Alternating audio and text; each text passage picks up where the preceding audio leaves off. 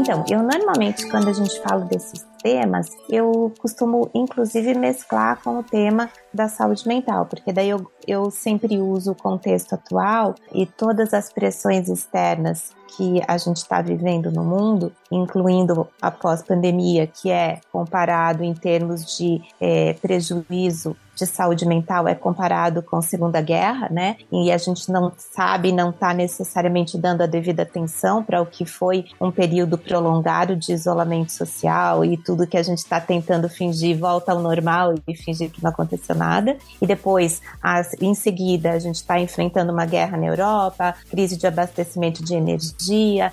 Ao mesmo tempo, você ainda tem a China é, com problemas de lockdown em algumas situações ainda parada, ainda está com mão de obra e algumas peças não chegam, alguns componentes não chegam. E em paralelo você tem essa guerra toda financeira, né? Essa economia em, em total colapso, ainda mais agora que a gente vai falar de Silicon Valley, as startups que movimentam um volume grande. Enfim, é, isso tudo é um que eu chamo de funk emocional. No meio desse espaço, é, não tem mais linearidade no mundo. Então, aquela, aquele conceito nosso do que é certo e errado que a gente tinha não serve para a gente sobreviver nesse contexto. Então, a gente está sendo convidado realmente a exercitar uma energia diferente, que é essa do que eu tenho dito para as meninas, né? Essa aqui, ó, de sentir. Não está escrito no manual página tal, porque ninguém ainda viveu nada parecido com o que a gente está vivendo. Então, se alguém disser sou experiente nisso, pura mentira. Eu posso ter experiência pela minha idade em situações de inflação. Eu posso tentar ajudar o pessoal do Silicon Valley nesse assunto, mas eu nunca vivi no pós-pandemia, nunca vivi tudo isso junto e misturado, sabe? Então, é e daí que eu falo, não sei se tem um lado da sociedade em si, mas tem todas essas dores do planeta, né, do, do do entorno que a gente está vivendo e que no ambiente corporativo, o que está para mim pegando é que a gente está tentando fazer o um movimento daquele de sempre, cala a boca e rema, né? Finge que não está acontecendo nada e volta ao normal. E isso é de matar, porque não está funcionando, entendeu? Muito boa essa provocação, Cássia. E em cima disso, a gente já vai entrar no nosso tema. Mas antes, Léo, solta a vinheta. Olá, este é o Love the Problem, o podcast oficial da K21. Evolução contínua de pessoas e organizações, com carinho, toda semana para você.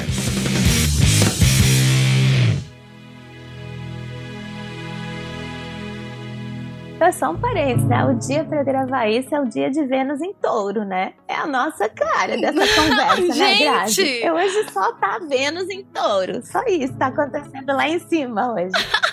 Então vamos lá, já me conta o que, que é Vênus em touro, que eu não, não sei o que quer dizer.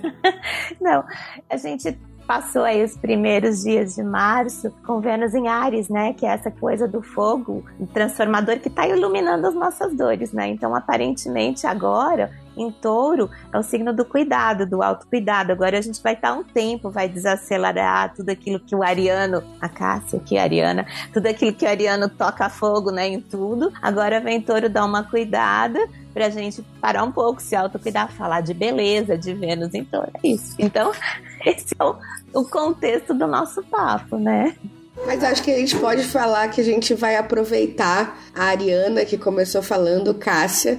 E além de Ariana, quem que é a Cássia? Aí sim, hein? Vou contar pra você que além de Ariana, eu sou ascendente em Ares, então eu sou aquele ariano sem máscara. Então, pensa numa Ariana sem máscara, só que eu tenho uma lua em touro pra ser um pouco mais cuidado, mais, né? Dar um tempo, vamos fazer né, cuidar do dinheiro, vamos gostar de bons restaurantes. Então, no relacionamento, relacionamento a gente quer a segurança do touro. E trabalho também é relacionamento. Então, quem é a Cássia? Alguém que vem aí com uma carreira de muitos anos, meninos, muito, muito tempo. Eu tô há mais de 20 anos na área de tecnologia e desde então eu venho me dedicando a essa indústria que cresce muito rápido. E nos últimos anos eu fiz uma transição de grandes empresas. Eu trabalhei em Microsoft, HP, AT&T para o ecossistema de startups. E nas startups, então, eu fui até o nível de empreender, fui sócia de uma empresa de inteligência artificial. Depois disso, entrei para a indústria de saúde, fui CEO de uma empresa de saúde mental e nos últimos tempos agora eu estou também me dedicando à carreira de conselheira, de investidora, de mentora e seguindo aqui advisory, né, ajudando os empreendedores e os executivos na área de sustentabilidade, empreendedorismo social, de onde eu conheci a Grazi. Então bora lá, Grazi, aproveita e se apresenta pra gente também. Ai, olha, eu confesso que eu vou ficar devendo qual é a minha lua, porque eu sei o meu signo e meu ascendente. Eu parei aí, né? Então, eu sou leonina de ascendente em câncer, né? Então, é, eu acho que todo mundo fala assim, mas você não parece leonina? O ascendente explica, né? Todo esse lado meigo, apaixonado, carente e tudo mais. E assim, eu vou, eu vou começar falando do, do hoje, né? Hoje eu tô nesse papel, assim como a Cássia trouxe, de conselheira em algumas organizações organizações, investidor em negócios que trazem impacto social, principalmente na área de educação e saúde, né? E uh, também mentora de alguns empreendedores, né? Mas esse é um momento de vida que está nascendo agora, aos 50 anos, né? Depois de uma construção de um repertório trabalhando com muitas organizações através de projetos de consultoria, empreendendo em diversos negócios. Meu primeiro empreendimento foi aos 17 anos de idade e aí eu virei empreendedora em série, não parei mais. Então, toda essa experiência de empreender, de atender organizações, né, de trabalhar com as dores do negócio, com as dores das lideranças,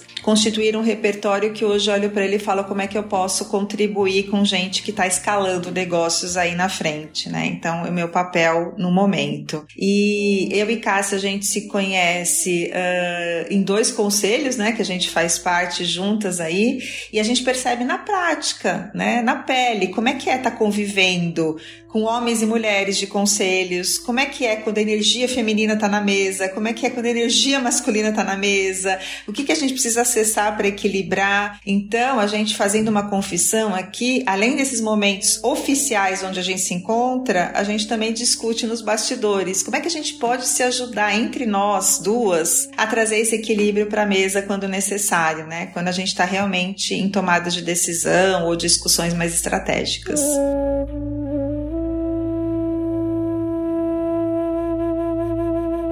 Ah, André, eu acho que vale a pena aqui trazer um pouco a história de como entrei em contato com esse tema, né? Porque eu acho que isso explica toda essa conexão. Dentro do movimento do capitalismo consciente, né, do qual eu faço parte, houve a publicação de um livro chamado Liderança Shakti, é um livro que foi escrito pelo Raj Sisodia, que foi um dos fundadores do movimento, e a Nilima Ba, que é uma atuante, né, nesse, nessas questões da, do equilíbrio, da integração, da yoga, né, no, como estilo de vida. É, e aí, quando eu tomei contato com essa obra, eu entendi um chamado para a gente poder fazer resolver os problemas de formas diferentes como a gente vinha resolvendo. Então todo esse contexto que a Cássia trouxe, né, de pós-pandemia, de guerras e de conflitos que a gente está vivendo como nunca viveu antes, se a gente tentar resolver da mesma forma que a gente resolveu até hoje, pode dar muito ruim, porque chegou onde a gente chegou. E o que, que é essa outra forma de resolver? Essa outra forma de resolver é tirar um pouco da frente a história toda que a gente viveu de patriarcado, onde as energias masculinas sempre prevaleceram, e quando elas prevalecem, elas prevalecem tanto no lado luz quanto no lado sombra, né? Tanto as questões positivas quanto não positivas, elas estão atuantes, para um lugar onde a gente traga outras energias para resolver esses problemas e essas questões. E ao ler o livro, eu me deparei exatamente com esse conceito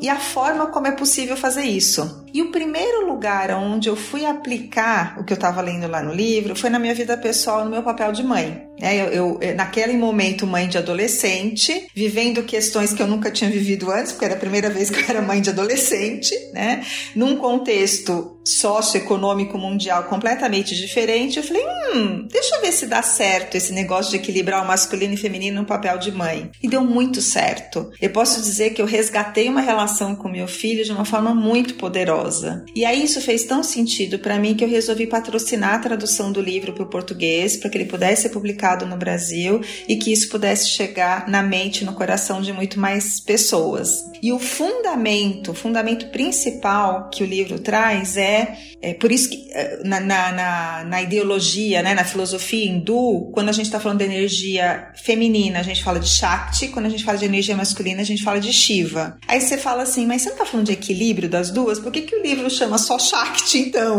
Né? Por que, que ele não chama Shakti Shiva? Porque o que a gente está precisando resgatar é o Shakti. O que está adormecido, o que está abafado, o que está blindado, o que não está valorizado é energia é, Shakti, né? Então ele tem esse nome exatamente como uma provocação. Olha, até então a gente aprendeu a ser assertivo, até então a gente aprendeu a ter foco, direcionar as tomadas de decisão, estruturar, ordenar. Vamos aprender também a acolher? A ser empático, a ter compaixão, a ter ambientes mais colaborativos, a ter mais abertura. E isso vem da energia Shakti, por isso o livro tem esse nome. E aí ele tem uma provocação que é assim, mas isso depende do indivíduo, não depende do seu cargo de liderança, não depende do seu da sua função mãe, da sua função filho no mundo, é do indivíduo. Então, ele traz a seguinte provocação: o líder que você é é a pessoa que você é. Não, não, tem diferença. Então, se a pessoa que você é conseguir equilibrar essas energias, no seu exercício da liderança,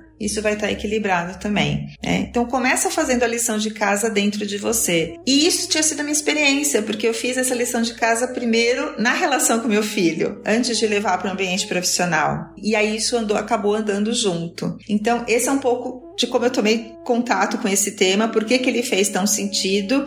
E aí, o que, que é, né? Mergulhar nessa energia Shakti, o que, que é essa energia criativa que está sendo pedida para ser resgatada, né? Aí a gente pode aprofundar um pouco nisso. Ô Grazi, deixa eu te fazer uma pergunta. Eu tô ouvindo tudo aqui assim, nossa, maravilhada, faz todo sentido. Mas eu queria trazer um pouco mais o pé no chão. Eu sou uma pessoa mais. Eu acho que a minha energia Shiva talvez às vezes seja mais forte. É, e eu queria entender um pouco do impacto que causou nas organizações esse período onde a gente deixou essa energia é, Shakti adormecida. Queria entender, até para as pessoas que estão ouvindo, olharem e falar: caramba, eu vi isso acontecer realmente, sabe? A gente tentar fazer essa associação com a vida real, com o que a gente está vivendo no dia a dia. Nossa, excelente pergunta, Flor. E, e vou fazer uma introdução aqui e pedir para a Cássia complementar, porque ela está com essa vivência corporativa aí, né? Essa cadeira executiva bem recente, né? Mas se eu pudesse resumir de uma forma assim bem sintética, o que a gente veio vivendo foi um, um modelo de exercício do poder sobre os outros e não exercício do poder com os outros. Então, as consequências que a gente viveu é da gente encontrar um lugar de poder para dominar, um lugar de poder para mandar, um lugar de poder para inibir né? E aí, o que, que a gente tem? Ambientes tóxicos. Em que sentido? Se o poder é sobre o outro, o outro não tem lugar dele de expressão tão legítimo assim. Você pode falar, a gente é aberto a ouvir, mas até a página 2, porque no fundo o que a gente quer é o mandatório de um resultado, o mandatório de uma meta que tem que ser atingida de qualquer jeito, né? Então, para mim, o pano de fundo tá aí. A gente veio exercendo poder sobre os outros. E sobre os outros, não só sobre as pessoas, sobre os recursos sobre o planeta, né, sobre as relações. E, e aí, o que, que esse poder sobre os outros traz na prática de consequência, Cássia? Conta pra gente. Nossa, Grazi, excelente o teu ponto da leitura. Eu acho que, assim, em resumo, o que, o que isso trouxe é o exato que a gente está vivendo, né? É uma exaustão do sistema. A gente está com dificuldade das empresas inovarem, a gente está com dificuldade de reter colaborador, né, como se reter talento fosse, né, eu fico sempre quando falo, me dá arrepio essa palavra, eu fico vendo o passarinho na gaiola e o talento lá preso na empresa, né? Quer dizer, assim, a gente não consegue criar relações duradouras com, com o talento e, e entender o que é importante para ele. A gente estava falando, como a Grazi falou, uma linguagem praticamente na voz do eu, né? Porque como ela diz, é o poder sobre alguém. A gente não está fazendo a voz do nós, a gente não está incluindo as pessoas. Então, nesse momento onde a gente, felizmente, está agora lidando com os temas como diversidade, representatividade, aí a gente está sentindo que aquela energia não sabe muito bem conduzir né, essas transições. Então, é o momento onde está tendo um convite natural, dado a gente conseguiu com um sistema mais, eu diria, com mais autoridade, com esse sistema um pouco mais agressivo, né? Muito da energia, energia ativa de conquistar território, né? De conquistar terras, né? A gente teve muita evolução do planeta, do mundo, até chegar onde chegou. Só que agora a gente descobriu que, ok, foi bom, a gente construiu, mas a gente exagerou um pouco, a gente usou alguns recursos, incluindo os recursos humanos, de uma forma que está dando sinais de que é insustentável essa relação. Planeta, sociedade, né? e aí vamos convidar essas energias novamente. Eu gosto só de lembrar que se você voltar na história das civilizações é, astecas, maias, toltecas, quando você visita os museus, o, o lugar da mulher era e sempre foi um lugar de muita sabedoria, um culto a essa energia feminina. Né? E aparentemente esse, né, esse patriarcado e esse sistema chegou, pelo menos no nosso lado aqui, na época com a chegada dos espanhóis ali, com o domínio dessa colonização espanhola. E a mulher aí foi para um espaço para trás, né? E muito na linha do que a Grazi diz, a gente percebe que, obviamente, a mulher ela foi para conquistar o seu espaço, era até uma, uma estratégia, né? Você aprende por repetição, o modelo de referência era um modelo de, de patriarcado, né? Então, um modelo com essa energia Shiva dominante, e a mulher ela vai colocando esse lado Shakti meio que deixa escondido. Por quê? Ué, porque quando eu entrei numa empresa muito grande de tecnologia e eu passava crachá e dizia assim: olha, quando você passa o crachá lá embaixo na catraca, você deixa a Cássia e vem trabalhar o colaborador da empresa onde está aqui, ó. Os seus valores são esses aqui. E aqui não tem emoção. Só que hoje, em 2023, em pós-pandemia, a gente aprendeu que, olha, você está aqui no meu trabalho, na minha casa. Então, como assim eu não posso mais crachar?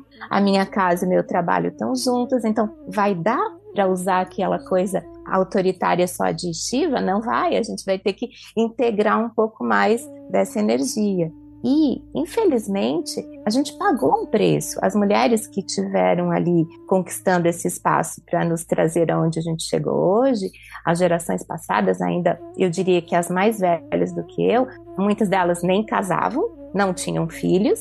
Eu já sou de um início de geração, eu tenho dois filhos, né? Mas a gente tinha essa dificuldade de poder conciliar, porque a gente tinha que colocar essa energia feminina mais escondida. E o que acaba acontecendo? Você consegue levantar em estatísticas de endometriose, de cirurgias de mioma de útero e tal, e de ovário, e aí eles falam 100% dos casos são o que eles chamam de mulheres fortes. Fortes, por quê? Com essa energia desequilibrada ou faltando integralizar a outra energia, né? E a gente acaba adoecendo. Então, respondendo, eu acho que o que, acabou, o que acabou acontecendo foi a gente adoece uma, par, uma parcela dessas mulheres e a gente entende que agora, para cuidar, para tratar disso, vamos resgatar essas energias que foram sempre muito bem cultivadas em, em povos e civilizações sábias, né? Não, te ouvindo, é, eu acho que a gente é nítido, né, esse impacto na, na, na, mulher, mas a gente começa a ver muitos impactos nos homens também, né? Porque quando a gente está falando de energia masculina e feminina, a gente não está falando de gênero, né? A gente não está falando de homem e mulher. A gente está falando que todo homem e toda mulher tem em si as duas energias. Então essa energia feminina, ela vem sendo abafada em todo mundo. Ótimo. E aí você também vê homens que não conseguem se expressar, que não conseguem se emocionar, é, não porque eles não se emocionam, mas porque o ambiente não permite, né? Quando a gente começa a falar de liderança Shakti nas organizações, Várias vezes homens nos procuram depois para dizer assim: ai, obrigada por tocar nesse assunto, porque realmente aqui eu não posso ser sensível. Né? Então tem uma repressão que está adoecendo todo mundo, na verdade. Eu lembro de um executivo dizendo que ele tinha que mentir para o grupo de futebol quando ele não podia ir no jogo, porque ele não podia falar que era para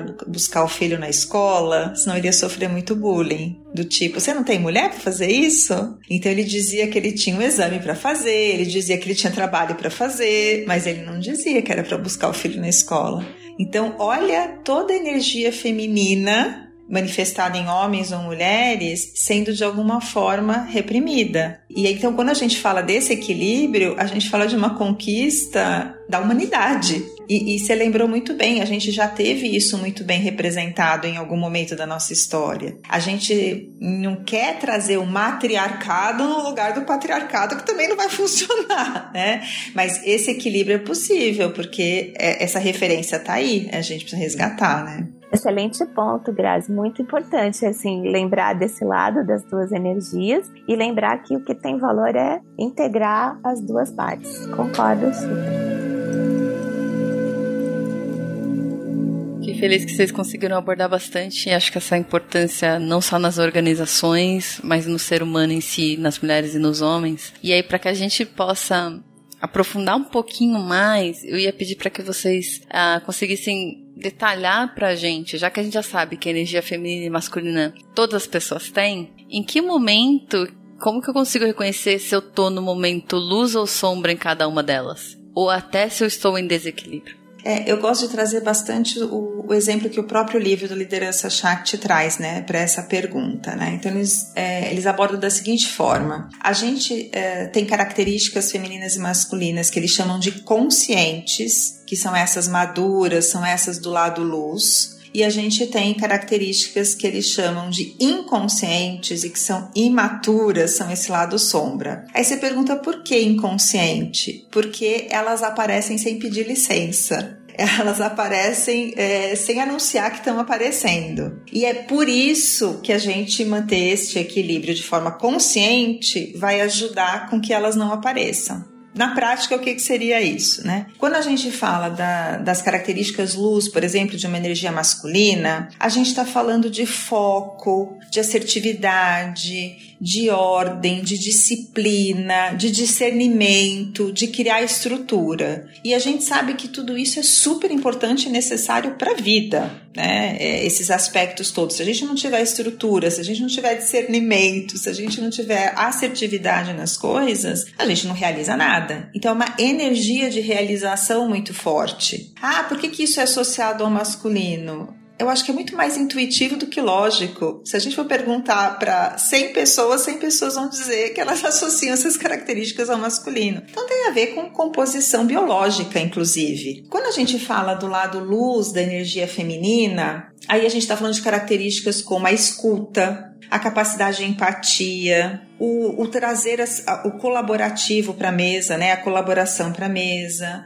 o exercício de uma gentileza, o exercício de uma compaixão, inclusão inclusão e abertura está dentro da energia feminina, que a Cássia citou quanto a gente está precisando de inclusão de fato. E isso tudo também é importante para nossa vida, porque se a gente só tiver capacidade de realização, mas não tiver o acolhimento às emoções, né, não tiver inteligência emocional para fazer isso, a gente desequilibra. O que, que acontece com o lado sombra dessas características? É quando a gente utiliza elas em excesso. Então não é uma coisa ou outra, é uma coisa só usado em excesso. Então, por exemplo, né, energia masculina, o excesso de assertividade, o excesso de ordem, o excesso de estrutura traz pra gente rigidez, traz arrogância, traz controle, traz agressividade, traz até uma insensibilidade, uma necessidade de domínio. Quando eu olho para as características femininas e uso em excesso, né? Se eu tenho um excesso de sensibilidade, um excesso de compaixão, o que, que vai acontecer? A gente vai ficar sentimental, dependente, carente, às vezes até vitimizada,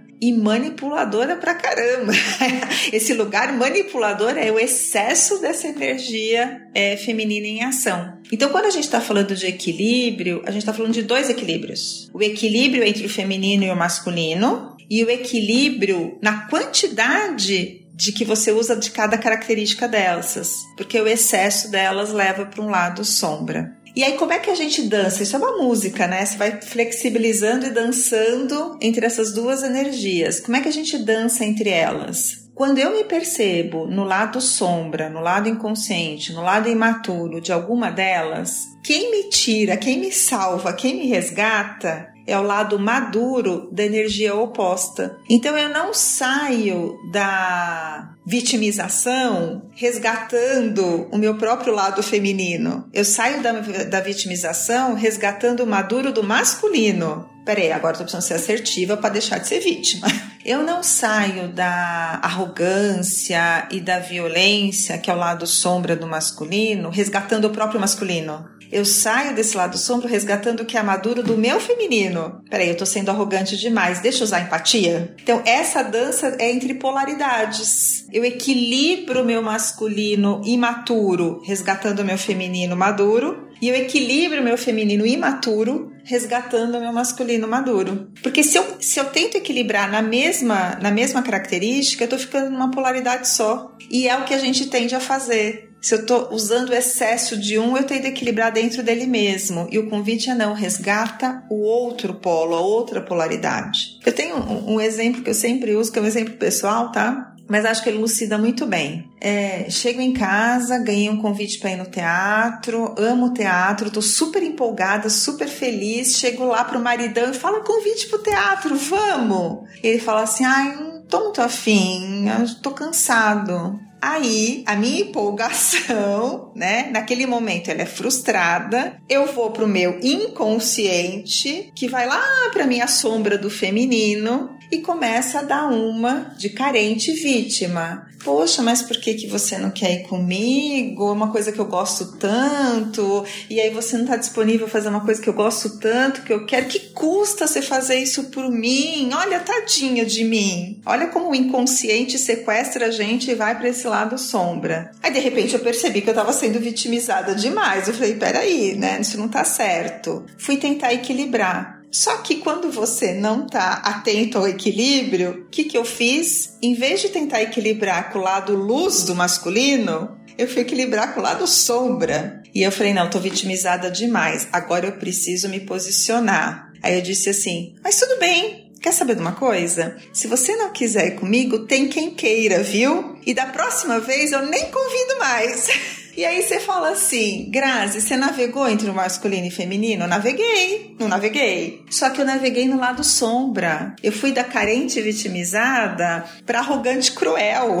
Então, a intenção da história é a gente se perceber escorregando nesses lados imaturos, mas poder convidar o lado maduro para te equilibrar. Ai, Grazi, mas isso é possível? Exercitando é super possível. Né? Imagina você líder de uma equipe. Tem gente na sua equipe que vai trazer muita energia feminina, tem gente na sua equipe que vai trazer muita energia masculina. Como é que eu lido com alguém na minha equipe que é muito arrogante? Eu, líder, vou ter que puxar minha energia feminina para equilibrar com aquele arrogante. Como é que eu lido na equipe com alguém que, putz, arruma desculpa para tudo, nunca nada tá bom? É, que ele tá lá no, no imaturo do feminino. Eu, líder, vou ter que puxar meu lado masculino para poder equilibrar com essa pessoa. Então, é essa a dança que a gente fala dessas duas características, né? Duas que viram quatro, se a gente olhar a luz e sombra que cada uma delas tem. Então, o Grazi, só para eu tô aqui digerindo e assimilando tudo na minha cabeça, eu peguei dois pontos principais e aí vocês me digam se eu tô indo no caminho certo.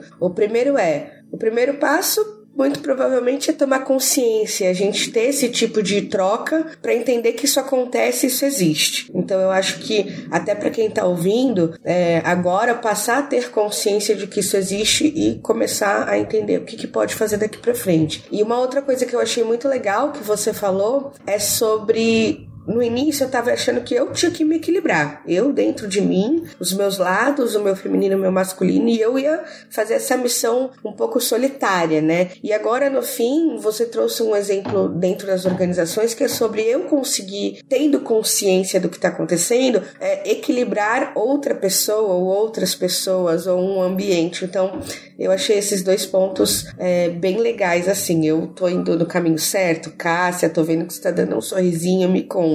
Faz sentido? Olha, faz muito sentido, mas assim, eu escutando você e a Grazi falar, primeiro ponto, como ela colocou, nós somos seres inconscientes na sua grande maioria do tempo. E aí, novamente, voltando ao ambiente corporativo, o que acontece é que, além dessa definição de polaridade que a Grazi muito bem colocou, em situação de estresse elevado, que normalmente é o que você encontra em ambiente corporativo, entra o piloto automático que a gente fala, que é esse inconsciente operando a milhão. Então vamos reconhecer que em divã, em consultório, em situações mais controladas, é mais fácil a gente identificar isso, mas aí sim, na correria e no estresse do dia a dia, é muito provável que a gente escorregue na casca da banana, como eu gosto de brincar, né? Então, o que a gente está entendendo hoje é que para o ambiente de trabalho,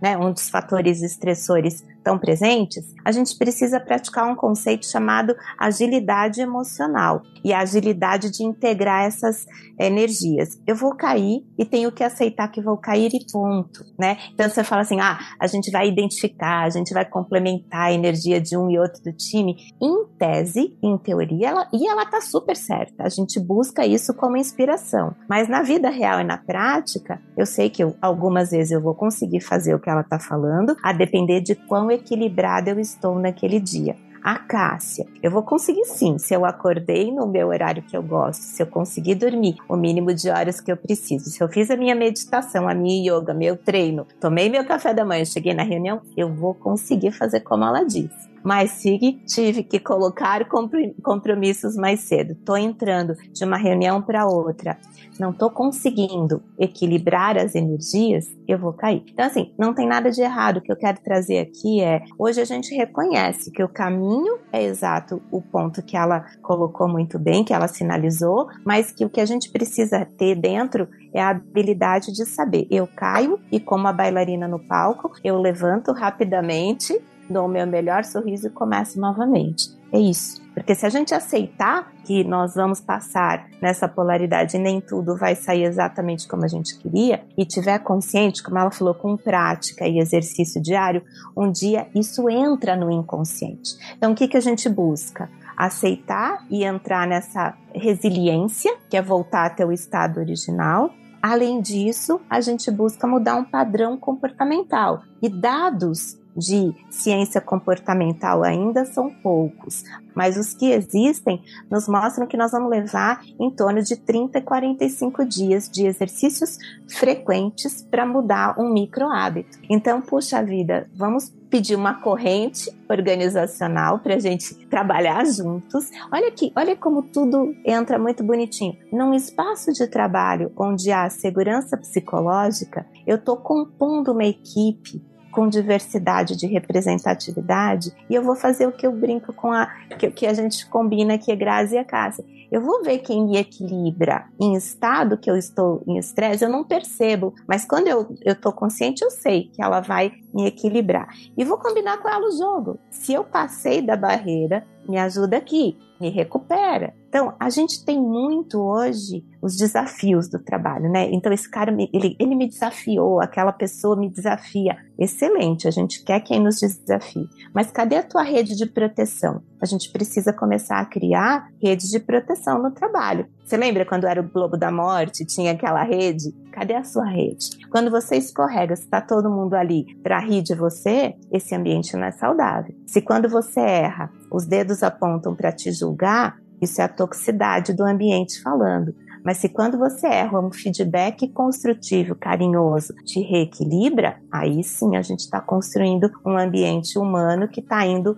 para a evolução e que possivelmente vai levar essa empresa a crescer mais rápido que o concorrente, que não faz isso. Então você percebe como novamente é um trabalho coletivo o desenvolvimento humano é um verbo que faz no coletivo, que a gente conjuga com pessoas. Novamente, requer um espaço de segurança psicológica, requer muito autoconhecimento, muito autocuidado e leva tempo. Então, é aqui que desde o início eu falei aonde que está assim me dando muito muita ansiedade até, né, no momento que a gente está vivendo. Essa coisa de quem faz tudo muito rápido e um milhão de coisas. Isso é o chat GPT, é o AI. O ser humano não faz. E a gente hoje está usando o ser humano da forma mais difícil para ele, mais estressora. E a gente tem os, os robôs que vão poder fazer isso.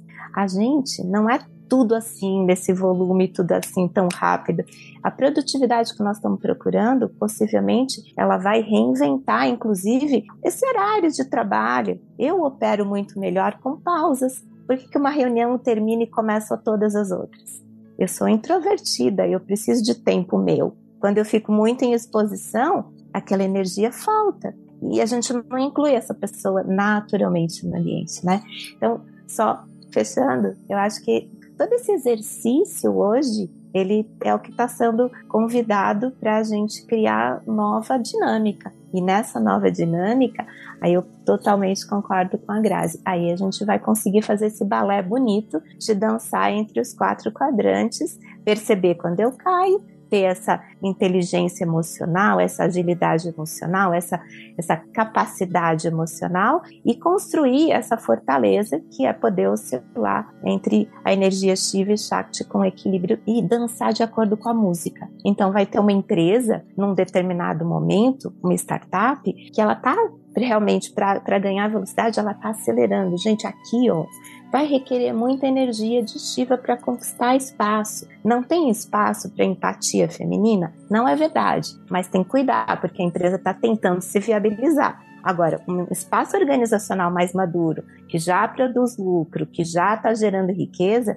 a gente vai em escalas conseguir trabalhar possivelmente melhor esses quadrantes. Então, novamente, entender em que ambiente a gente está, que música está tocando, para saber como que eu danço essa música, né? É, é, o, que, o que eu queria trazer é que a Flor trouxe como primeiro passo essa questão da consciência, né? E eu acho que a Cássia reforça isso na fala dela, porque essa consciência, ela pode ser tanto no momento em que a coisa acontece, mas ela pode ser muitas vezes, ou na maioria das vezes, a gente se propor a refletir depois. Né? Então, talvez no momento eu não consiga ter essa consciência, mas se eu me propor a entender que aquilo é importante, refletir e ganhar essa consciência depois, eu posso, voltando para o exemplo do meu marido, né? Eu posso voltar para o meu marido e ter uma atitude assertiva com ele, dizer por que, que aquele teatro era importante para mim, por que, que era importante que ele fosse, e até procurar entender por que, que você tá tão cansado, né? Talvez ele tivesse precisando de atenção naquele momento, mas eu consigo voltar para essa situação porque eu parei para criar essa consciência. Então esse exercício da consciência ele é constante. Agora, como é que eu consigo aumentar meu nível de consciência no momento em que a coisa acontece? E aí, para isso, o, o Raj e a Nilima, no livro, eles falam muito sobre estado de presença, a gente aprender a criar um estado de presença. E eles falam de três coisas que nos tiram desse estado de presença, que não nos permitem nos conectar com a coisa quando a coisa está acontecendo. E eles falam o seguinte: a gente sai desse estado de presença quando a gente tem algo a temer,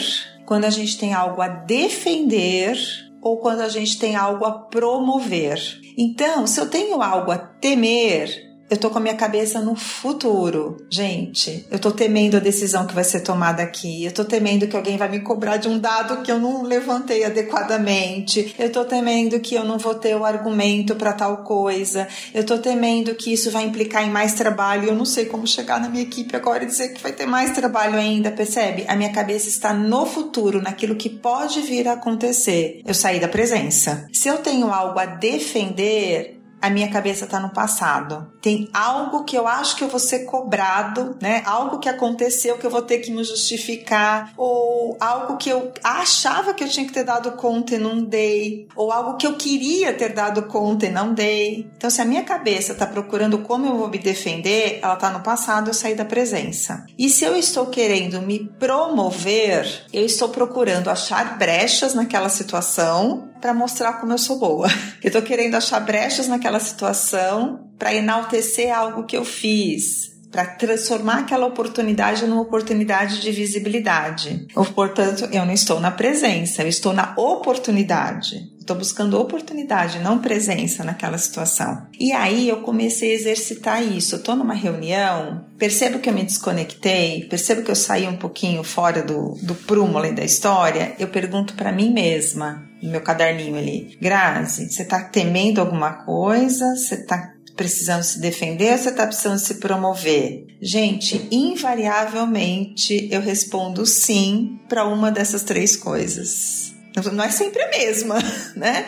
Mas eu respondo sim para uma dessas três coisas. Quando eu saco, não, pera aqui, aqui você tá temendo porque a reunião tá demorando muito, ela vai atrasar e você sabe que tem alguém te esperando em outro lugar. Eu tô temendo chegar atrasada lá, já fiquei ausente aqui. Coisas desse tipo. Quando eu me conscientizo disso, eu posso ou falar para mim mesmo ou falar para o grupo e pronto, gente, para. Para um pouquinho que agora eu me desconectei porque eu estava com a cabeça em outra situação. Perdi o que você falou, repete para mim, por favor.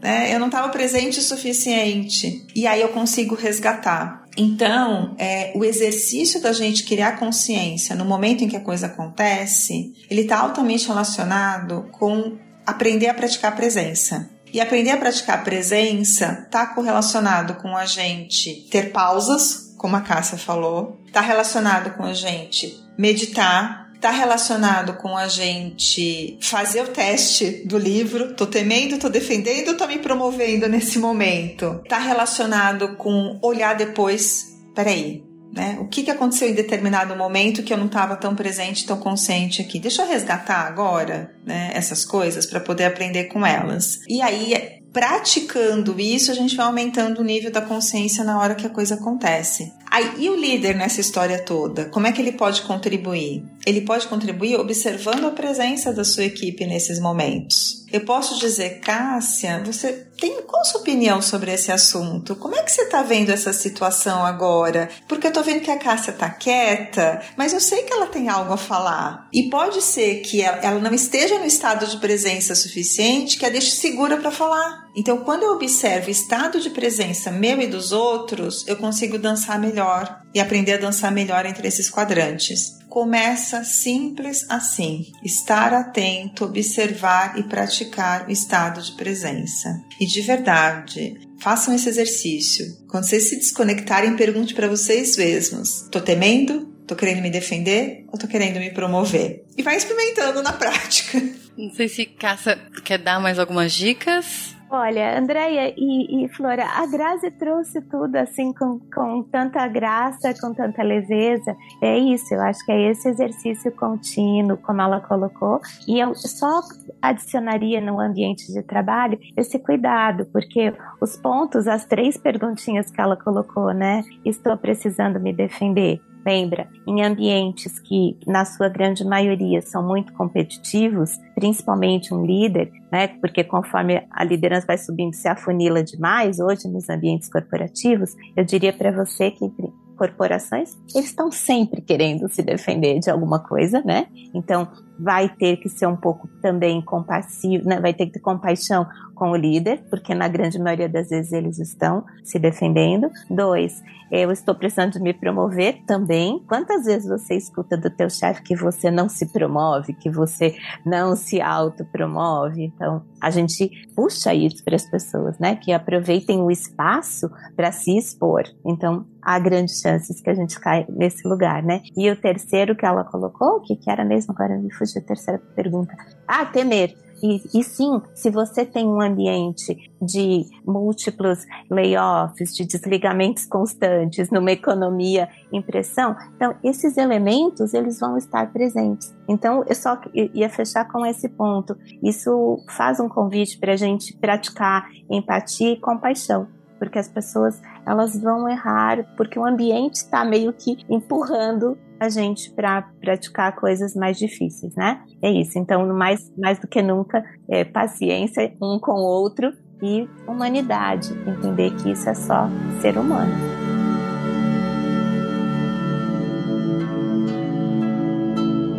Eu tava até comentando aqui com a Flor no, no, no, backstage, né? O quanto a fala de vocês em vários momentos me tocou. Seja pela questão da presença, seja da questão de um hábito, essa questão de agilidade, de você se adaptar e saber que às vezes você vai cair. Às vezes vai ter momentos talvez que você precise realmente se promover e o ambiente está pedindo isso, então é como que eu ajo de uma maneira mais consciente. Trouxeram também o lugar de produtividade do chat GPT e tal, e eu fiquei pensando esses dias que eu tava conversando com uma amiga e eu falei para ela, sabe? Eu acho, sim, que a maior parte do trabalho vai ser automatizado. Mas eu não acho que a gente vai perder nosso espaço. Eu acho que nada vai conseguir automatizar a empatia, o amor e o olhar humano. Nada vai conseguir substituir essa parte humana nossa, que é que para mim tá faltando nas organizações, que para mim vem desse lugar de presença e muita intencionalidade do cuidado com o outro, que é o que tá faltando e que tá gerando todo esse desequilíbrio e todas essas doenças e todos esses impactos que a gente comentou lá no comecinho. Então fiquei muito contente assim com as falas de vocês e falando aqui com a Flor que dava para amarrar com vários outros episódios que a gente já lançou. Lançamos um episódio recente de saúde mental, falamos também sobre o direito descansista, né, que gente estava falando no começo, sobre limites. Tem episódio sobre feedback também, super importância de fazer feedbacks construtivos e não feedbacks, né? Comunicação não violenta para usar é, nesses feedbacks e também nesse entendimento das nossas necessidades. E também tem um episódio que foi um dos mais ouvidos que a gente tem, que chama Inteligência Emocional. Vou deixar todos os episódios aqui na descrição desse episódio aqui, tá, galera, para quem tá ouvindo. Posso só rapidamente dizer que você, você numa, numa frase sua, você resumiu o que é resgatar a energia feminina no mundo. É resgatar a intencionalidade do cuidado com o outro. Porque essa intenção de cuidar dos outros é energia feminina pura. Se a gente resgatar isso, a gente resgata todo o resto. Então, talvez a pergunta que fica é: como anda a sua intenção, sua verdadeira intenção, sua legítima intenção de cuidar dos outros, de cuidar quem tá, de quem está com você todos os dias?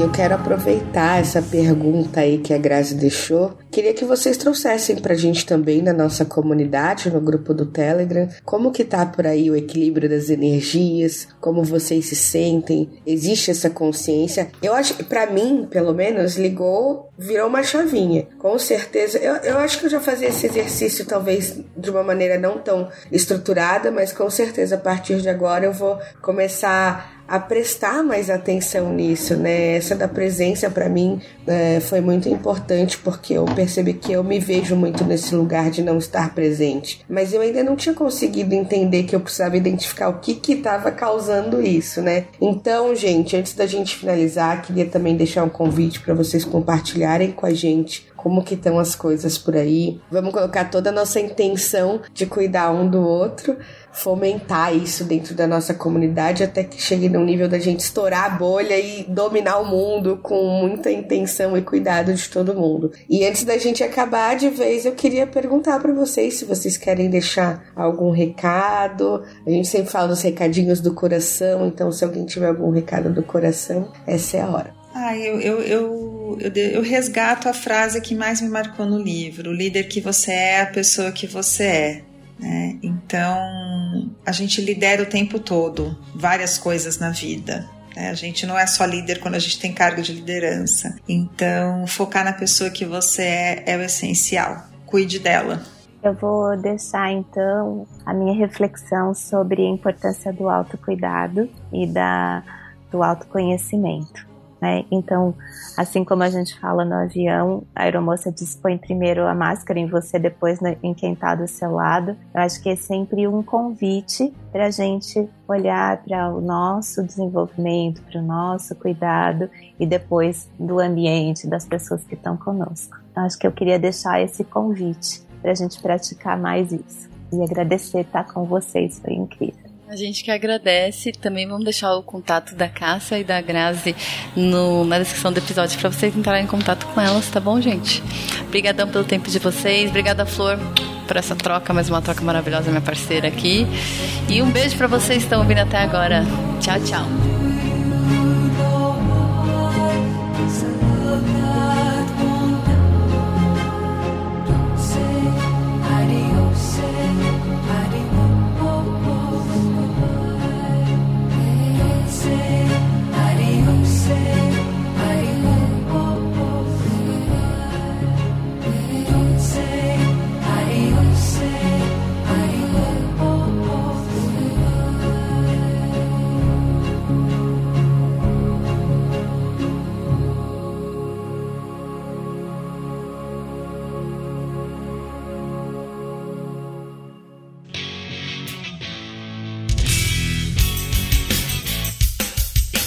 Este foi mais um episódio do Love the Problem, o podcast oficial da K21. Se você curtiu, compartilhe, inscreva-se no seu agregador de podcasts favoritos e espalhe conhecimento por aí. Procure por Love the Problem nas redes sociais e deixe seu comentário ou sugestões. Até o próximo!